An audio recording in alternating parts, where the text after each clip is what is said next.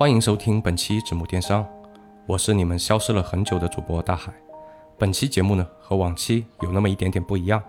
往期节目里，我一般都会给各位分享我电商的成功经历，而今天却恰恰相反，会给各位来一次在线打脸。节目的片头说了几百遍，我们在前面披荆斩棘，希望后来者一帆风顺。在过去的二零二零年，我算是真正的来了一次披荆斩棘。而且这一票亏得我心服口服，无怨无悔。先来解释一下，一个创业老鸟为什么会从零到一呢？不应该是从十到一百吗？话从哪里说起呢？老听众都知道，我消失了很久，是因为在二零一九年的八月底，我突然感觉身体有一点不适，去医院检查以后，发现我的交感神经出了比较严重的问题。一路呢，我从市的三甲医院一直检查到了省里的三甲医院。检测出来的结果也让我非常的崩溃。如果我继续工作，自杀的概率大概是百分之三十到百分之三十五。那医生建议我立即住院，但鉴于我同时有一些并发症，比如像幽闭恐惧症，所以在签了免责合同的情况下，医生同意让我回家休养，但是也下了军令状，希望我能休养两年。继续创业是不可能了，事业诚可贵，生命价更高嘛。所以我当时在这种绝望的状态下，做出了一个也许不是特别理智的决定。我退出所有的事物，不做任何的股份保留，我成功的变成了零。后面的事情想必大家都知道了。紧跟着呢，年底爆发了新冠疫情。如果没有这个疫情的话，我想我的恢复可能会更好一些啊，因为实际对我当时的身体状况来说的话，是接受不了任何的负面新闻的。而由于新冠的爆发呢，每天都是非常非常严重的负面新闻，这个对我个人也造成了比较大的困扰。但也许创业者的生命力都比较顽强，大概过了有一年多左右，我已经慢慢的恢复过来了，可以做一些体力活了。当然脑力活还是有点小小的问题。那介于疫情的原因，整个社会都停摆了，所以也不知道做什么。但是呢，创业者都忙惯了，所以闲不下来。那我当时就选择了和黑泽一起装修了我们未来的一个工作室。两个以前只拿过鼠标、敲过键盘的弱鸡，我们学了水电工啊，干起了泥水匠的活。嗯，在我们的共同努力下呢，把一个八十多平的工作室也装得人模狗样了。黑泽今年有可能会去做一些视频类的节目，所以啊，也许也会出一期 room tour。在那期节目里，大家可以看到我们的工作室到底是怎么样的。要注意，这个工作室是我们两个人亲自动手装修的，所以我觉得，呃，对于两个 IT 男是比较不容易的一件事情。那么这个故事呢，就发生在我们装完这个办公室之后的一段时间里面。我以前的几个老合伙人吧，听说了啊，我这个手残党居然啊跟另外一个小伙伴装修了一个办公室，所以呢，他们很好奇，所以过来参观一下。来过几次以后，他们就跟我提要不要一起做点什么。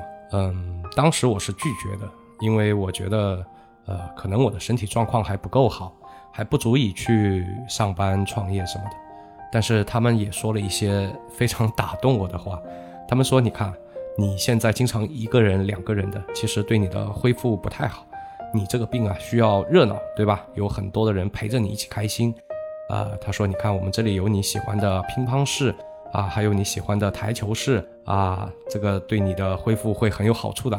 说实话，当时这些话，嗯，确实非常打动我，所以我就抱着那种想法，就是哎，我到那里去啊，我可以恢复的更快，啊，我恢复的更快，我就可以更快的投入到我的工作当中去。抱着这样的想法，我就答应了。那么做什么呢？我们给长三角一带的县域电视台提供商务服务。可能很多人会问，电视台为什么需要商务服务呢？传统的电视台商务，在大家的理解当中，应该就是一些电视台的广告。但是呢，这对于县域和市域的电视台来讲，这几年的日子啊，确实不好过。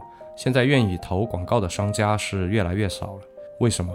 其实很简单，因为现在大家把大部分的时间都交给了抖音啊、快手啊、淘宝啊这样的一些互联网大厂，所以现在愿意看电视的也就剩下一些爷爷奶奶辈了。而老人的商业价值是不高的，所以愿意投放广告的这个商家自然也就减少了。不仅是广告业务，几乎整个电视台传统业务都受到了互联网的严重冲击，比如说，有线电视正在被各种互联网大厂的盒子取代，宽带呢，之前只有电信，后来又加入了移动和联通。那么电视台的云宽业务在这三家大运营商的面前也会逐渐的边缘化。除了央视和卫视之外的电视台，自我供血能力这几年是越来越差了。在这样的大背景下，二零二零年七月底的时候，出了一个红头文件，要求市域和县域的融媒体中心。也就是以前的电视台，我后面都会以融媒体中心来说，不仅要完成新闻、政务、服务这三个之前的必须要完成的使命，还要完成商务这个自我供血机制的转型，盘活手上的流量资源。既然上面政策出了，下面就要有所行动，所以各大电视台也做了各种各样的努力，比方说他们也是应和这个时代，做了一些啊直播带货。把当地的一些农产品，或者是当地一些优秀的企业产品，拿到自己的电视台直播间来进行直播，打通当地的农产品和企业产品的上行下行。但是问题就接踵而来了，大家已经习惯了在抖音上看直播，在淘宝上看直播下单买货，就不太适应跑到电视台去看直播。还有一个呢，就是早期的时候，电视台实际上把带货的这个板块。是外包给外面的一些啊，大家都知道的一些公司，所以呢，在那个时候可能口碑也做烂掉了，所以很多人会觉得啊，我到电视台的这些直播间去买东西可能会有圈套，所以这个转化率和销量都很不尽如人意。经过一番折腾之后呢，台里的人也脱了三层皮。因为毕竟啊，直播是一个长时间的攻坚战，从准备货源到发货到售后，然后再到直播现场的布置。都需要投入大量的人力、物力、财力。经过一段时间坚持，可以说百分之九十九的电视台在这一块并没有做起来，但是文件又在那里摆着。所以各个电视台呢，还是要想一些方法，在这个事情上有所突破。机缘巧合的是，通过陈晨的介绍，把我们牵线给了融媒体中心。通过招商引资的方法，啊，等于说是从产业带吸收一部分的有经验的电商从业者，让我们为融媒体集团提供自己的专业知识。当时就是这样的一个背景。其实当时我听了，觉得也还行，比较靠谱。第一个呢，是因为。呃，我们可以免费的拿到长三角十多个城市的流量。第二个呢，是因为很多的融媒体中心领导都非常的重视这件事情，啊，凡事就怕认真嘛。所以在这样的一个前提下，大家觉得把这件事情做成的概率会比较高。剩下的呢，就是把我们在电商领域的一些专业知识和沉淀，以及这多年来的一些实战经验啊，运用到这个事情上，给这个事儿打一个翻身仗。那签署了合作意向书，搞了一场发布会，我们也就踌躇满志的觉得可以撩起袖子大干一场了。身为一名老电商人呢，呃，我们觉得融媒体中心之前没有做好的原因，是因为他们没有拿到真正具有竞争力的产品。现在回过头来看这件事情，当时的想法还是比较幼稚的。我们当时做的第一个决定就是要去改变电视台的供应链。我们着手开始做供应链，然后与之配套的呢？还需要做三方的一个分账系统的开发、库存系统的开发以及订单系统的开发，这是我们花费的第一笔钱。不搞不知道，一搞才发现，原来除了开发这些东西、对接好供应链之外，我们还需要去申请很多很多的资质。如果没有相关的资质的话，我们是做不了这个在线交易的。这个跟我们在其他电商平台上做买卖是很不一样的。如果我们去拼多多开店，我们去天猫开店。那么，淘宝和天猫以及拼多多，他们都是有相关的资质，可以说非常非常的齐全，所以我们在他们之下就可以进行合法的交易。但是如果作为一个独立第三方，那你就需要单独的去申请所有的相关资质。那 这里就省略两行泪和一万字，呃，反正都是一些诉苦的东西，这里就不表了。呃，光时间我们大概耗掉了四个多月，所以大家听到这里应该明白为什么会亏那么多钱，因为你每拖一天都需要付出相对应的代价，这里包括了人力物力。但是如果当时我们前期把这个该承受的成本给承受了，然后把该做的事儿给做做完啊，那后期就能产生效应。那么这个事儿其实并没有什么严重的，甚至是一个很好的赚钱项目。但是事实不是这样的。那接下来又发生了些什么呢？大家可以继续听我说下去。子木学堂再次升级啦！最新加入抖音短视频、直播带货等板块。想要做电商创业，在子木各类平台教程都可以找到更全面的课程、更多方位的资讯，让你实时掌握电商风口。扫描节目下方小程序码就可以加入，也可以添加我们的微信咨询。在子木可以学得更多。我们最终成功的得到了一堆资质，也搞定了 EDI。接下来，我们就把前期服务过的一些产业带、云仓。包括义乌那边的老伙计，非常非常丰富的产品对接到了各个融媒体中心，教他们怎么直播，教他们怎么说话术，教他们怎么进行产品的发货售后，可以说是保姆级的教学了。但是，一开干，立马又发现了问题，还是那个老问题，看电视的人现在的年龄都偏大了，他们不太习惯于网上购物，他们的购物习惯依然在商超或者是线下的门店。鲁迅说过：“你要去开辟一个市场可以，但你千万不要去做市场的教育者。”而我们恰恰是干了这么一件标事儿。市场的教育者不是我们这样的小公司或者是当地的融媒体中心做得了的。虽然在硬件方面做了大幅的提升和完善，但是这第一仗我们依然打败了。打败仗没什么可怕，我们立刻进行了复盘和重新定位。在这个过程当中，我们发现其实。蛮多的融媒体中心拥有自己的网络矩阵布局，比如说公众号，比如说抖音号，他们都有在做。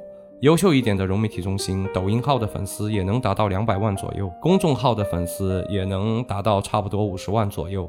如果走传统的这个强势传播的电视台渠道走不通的话，那要不我们就换一个赛道啊。于是我们仿佛找到了希望，又兴致满满的冲了过去啊，结果。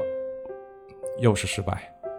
大家关注融媒体中心的公众号也好，抖音号也好，啊，主要还是要看本地的新闻，本地的一些新政，而不是跑到这里来买东西的。他们可能更愿意去淘宝直播、去抖音直播下单，啊，可能观众老爷觉得在一个融媒体中心账号上买东西是一件非常二的事情，这个是由融媒体中心的这种性质决定的。不论你怎么说，你没有中间商，你是直采，你希望把所有的福利让给粉丝们，可是谁信呢？对吧？当然，除了这个原因，还有一些不可描述的原因，我就不太方便在节目里说了。连续的碰壁，我们总结出一句话：专业的人做专业的事。融媒体中心的专长是拥有免费的流量，我们不管这个流量是否精准，但是在流量越来越贵的今天，拥有免费流量就是王道。无非我们需要不断的去扩大这个流量的基数。至于卖货，其实并不是融媒体中心的擅长，所以我们之前做的很多事情是错误的。我们让融媒体中心去做了自己不擅长的事情。我们还是再来复盘，所以我们决定让融媒体中心来做卖货人的宣传。怎么说呢？我们可以把 A 商家、B 商家、C 商家等等等等一百个、一千个、一万个商家的优秀商品推送到客官老爷的面前。然后收取相应的推送服务费，而真正的成交发生在用户和真正卖货的商家之间。很多老电商人听到这里会心一笑，对吧？这不就是淘宝客吗？没错，我们第三票干的就是淘宝客，但是也不仅仅限于淘宝客，并且为了做好这件事情，我们还恶补了整个淘客的一个机制。我们申请了淘宝、天猫、京东、拼多多、滴滴打车、唯品会、肯德基、麦当劳、星巴克、淘票票、携程。等等等等，呃，非常非常多的平台，你所知道的以及你所不知道的各种商品、各种平台、各种服务，然后每天把这样海量的信息推送给各个融媒体中心，融媒体中心通过自己的公众号和抖音号去进行相对应的推广，这样做既拉高了他们的月活，还可以产生一定的效益，一举两得。对于我们的好处呢，是我们只需要支付两笔费用，一一笔是这个接口费，还有一笔是服务费。也就是服务器的费用，所以这样就 cover 掉了我们所有的成本，并且起盘的起点比较高，可以快速的拿到各个合作城市的免费流量。相对于地推式这种拉群或者是传销式的那种早期大家所知道的这种方式，轻松了不少。每一单交易，各个平台会提供相对应的佣金啊，所以收支也非常的明确清晰，盈利模式也不是那么的复杂。这里顺带跟大家多说几句，其实每年每个平台在渠道推广的支出费用大概会在三百到五百亿，听起来这个数字非常的美好，值得憧憬，但是事实非常遗憾，即便我们做了很多的事情，即便我们拥有了呃非常呃齐备的资格，以及长三角这么多的融媒体中心合作，我们每天所产生的利润还是不那么的可观。我觉得主要的原因可能是这个风口已经过去了。如果这件事情我们提前十年或者提前嗯五年，哪怕是，我觉得结果会很不一样。目前我们还在回血中，虽然事情的发展并不像想象中的那么美好，但是和各个地区的融媒体中心的友谊桥梁已经建立起来了，所以我觉得这也算是一个资源吧。虽然说这个资源有点贵，另外作为牵线的商务局，其实也也挺不好意思的，呃，感觉他们欠了我们一个人情。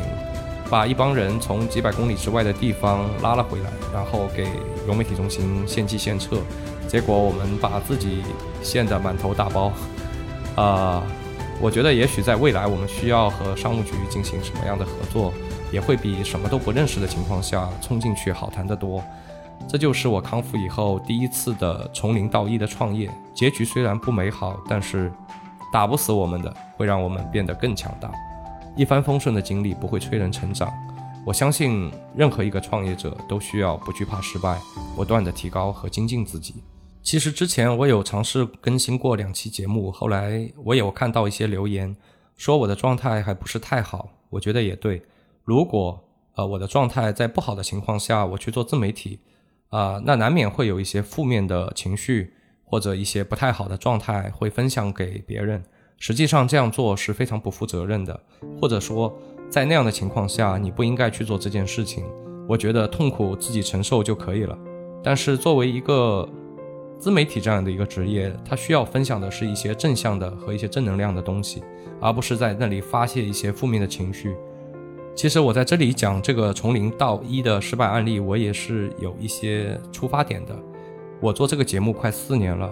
收到过不少听众的私信和留言，其中难免会有一些比较消沉的或者消极的信息，有些是面对家庭变故的绝望，有些是面对失败的迷茫，有的是呢面对人生的一种嗯落寞。呃，之前我其实还是蛮顺的，收入也稳定，职业也稳定，事业也稳定。那我在那种状态下，我去劝说这些低谷的小伙伴，我觉得。我觉得有点站着说话不腰疼的感觉。现在我其实和那些迷茫的人差不多，大家都在原点，大家都是零，我们都要重新起航，并且我相信很多人的年龄比我还要年轻得多，对吧？那么我在一个中年容易产生危机感、容易产生危机的这么一个年龄，依然能够从零开始，比较从容的去做一件事情，那我想大家应该都可以，特别是那些现在迷茫的低谷的朋友。我希望大家都振作起来，一起进步。希望这期的节目对大家也有那么一点点的帮助，能为黑暗中的人点亮一丝星火。好了，这期节目呢就先聊到这里了。那么期待我们下次再见。